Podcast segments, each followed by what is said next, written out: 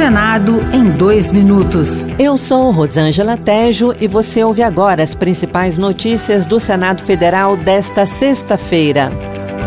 O senador Esperidião Amin, do PP de Santa Catarina, apresentou o projeto para criar a Frente Parlamentar de Apoio ao Microcrédito e às Microfinanças. Outros nove senadores assinam com ele a proposta para o grupo.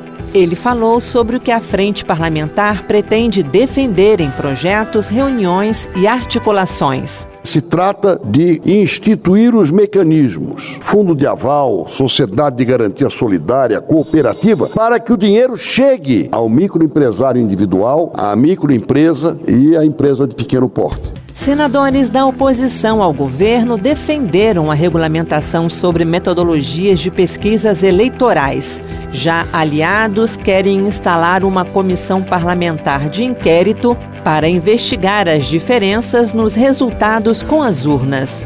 O senador Marcos Duval, do Podemos do Espírito Santo, autor do pedido da CPI, revelou que nas eleições de 2018 ele apareceu com menos de 10% nas intenções de votos. 44 para 5. Eu fui eleito e ele não foi eleito. Então, uma diferença enorme e todos nós sabemos que isso influencia em muito na decisão do voto na urna muitos brasileiros não querem perder o voto, então seguem o que as pesquisas estão dizendo. Outras notícias sobre o Senado estão disponíveis em senado.leg.br barra rádio. Senado em dois minutos.